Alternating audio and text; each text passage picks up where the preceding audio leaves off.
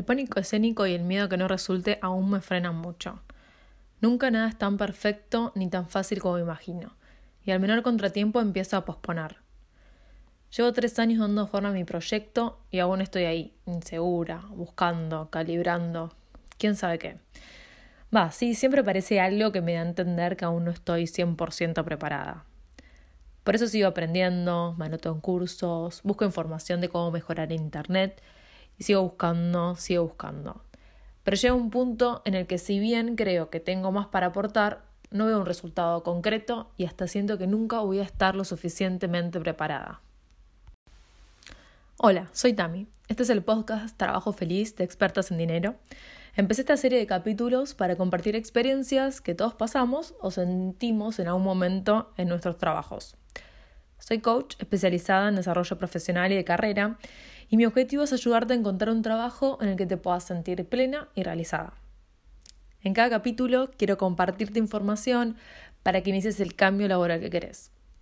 Puede que sea una reinvención de tu carrera, plasmar tu sueño en un proyecto personal, emprender o buscar la manera de crecer en tu trabajo actual. Por eso, estos son entre 10 minutos, 15 minutos dedicados a que te puedas llevar herramientas concretas y puedas tomar acción para cambiar tu relación con tu trabajo. Bueno, la experiencia de hoy es una de las causas que nos impiden iniciar, empezar cambios y largarnos a hacer cosas nuevas. Es el sentir que no estamos lo suficientemente preparadas para hacer algo. Siempre estamos ahí buscando el momento, el ambiente eh, y la actitud que sean perfectas. Eh, buscamos sentirnos totalmente seguras de lo que estamos haciendo. Y en algún punto es entendible porque de alguna manera queremos hacer algo que sea de, de una manera correcta, que sea de calidad y también queremos que otras personas lo, lo perciban así. Pero entiendo que esa perfección que buscamos para lanzarnos a hacer algo nuevo nos impide realmente hacerlo porque el paso inicial para comenzar tiene que cumplir tantas condiciones ideales que llega el punto en que nos paralizamos y no lo hacemos. Entonces ahí empezamos, bueno, nos empezamos a distraer, buscamos otras cosas para hacer, pueden estar relacionadas o no, o empezamos a posponerlo, posponerlo, y hasta en el peor de los casos abandonamos, porque en algún punto nos mentalizamos que no existe ese momento perfecto, que nunca va a llegar y que nunca nos vamos a sentir lo suficientemente listas para hacerlo. Bueno, la verdad que en, en esta experiencia de hoy, eso te lo quiero compartir, yo también me siento identificada porque mm, para diferentes acciones o cambios que tuve que empezar en mi vida, eh, siempre digamos, quería encontrar la manera de hacerlo de la mejor manera posible. Y una muy concreta es este podcast.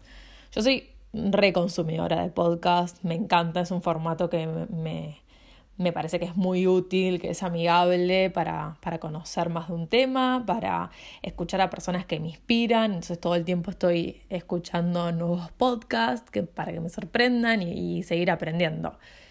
Y como me resulta un formato muy útil, hace un tiempo que tenía en mente, bueno, ¿por qué no armo un podcast sobre estos temas de coaching en los que estoy trabajando? Pero la verdad es que pasa esto, por una cosa, por la otra, lo venía pateando, pateando y pateando hasta que me decidí. Y el episodio anterior fue mi primer capítulo, era la primera vez que me grababa para hacer algo así, sin tener todo el conocimiento de, de cómo hacer un podcast, de cuál es el mejor ambiente, de cómo elegir el micrófono, después cómo editarlo sin que tenga tanto ruido ambiente y, después de todo eso escucharme.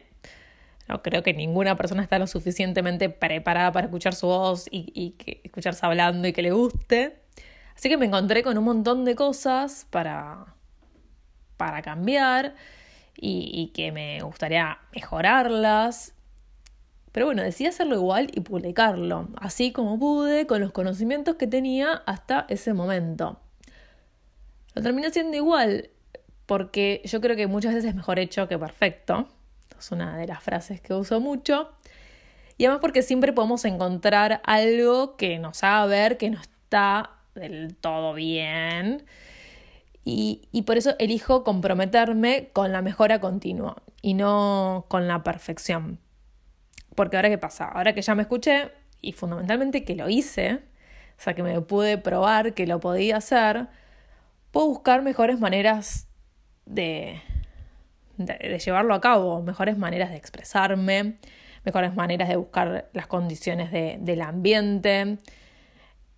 Sé un poco más sobre cómo publicar un episodio en la aplicación que uso. En definitiva, es seguir haciendo cosas para mejorar de manera continuada, pero sobre todo a través de la acción. Hay una palabra que usan los, los japoneses para llamar a esto, que es la mejora continua, se llama Kaizen. Me parece que hay que adoptar esa mentalidad y esa actitud para iniciar cualquier cambio que, uno quiera hacer. ¿No? Y en este caso, en el que hablamos nosotros, es un cambio en nuestra manera de trabajar, en nuestro trabajo, en, en cómo llevar a cabo nuestros proyectos.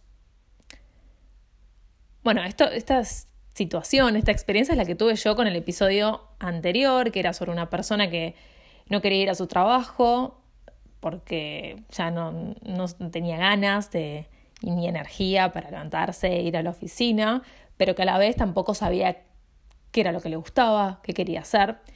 Y, digamos, yo daba como una respuesta y una actividad, un ejercicio para iniciar ese cambio, ¿no? Unas recomendaciones para que se pueda pasar a la acción y iniciar un cambio que implica, en cierta manera, un trabajo interno sobre uno e ir descubriendo y definiendo cuál es su trabajo ideal, de alguna manera.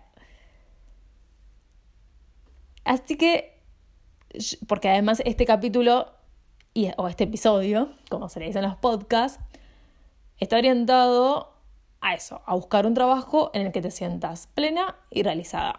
Yo creo que si quieres encontrar un trabajo de estas características, no creo, estoy convencida, si quieres encontrar un trabajo de estas características o una manera de trabajar que te haga sentir de esta manera, tenés que tomar acciones para hacer cosas nuevas, para las que quizás no te sientas lo suficientemente preparada, para las cuales tengas miedo o estés muy pendiente de resultados, si sale bien o si sale mal. Por eso el ejercicio del episodio de hoy es, primero que te preguntes ¿Cuándo fue la última vez que hiciste algo para, para, el cual, para lo cual no estabas lo suficientemente preparada? ¿Sí? ¿Y cómo te fue? ¿Cuál fue el resultado de esa experiencia? Y como segundo lugar, hacer una lista de las cosas que querés hacer, puede ser eh, relacionadas con tu trabajo actual o con proyectos futuros, de las cuales no te sientas preparada, suficientemente preparada para hacerlas. Bueno, de esa lista, elegir una y ponerte una fecha límite para hacerla. ¿No? Acá es fundamental sincerarse con una misma y elegir esa, esa tarea, esa actividad que decís, esto lo tengo que hacer sí o sí, aunque no me sienta 100% lista, poner una fecha límite. Y si querés, podés compartirlo con un amigo, con una amiga, con tu pareja para poder acompañarte y tener un compromiso también con otra persona, que a veces eso también ayuda mucho y motiva para iniciar estos cambios. Bueno, espero que te sirva, te mando un beso y un abrazo.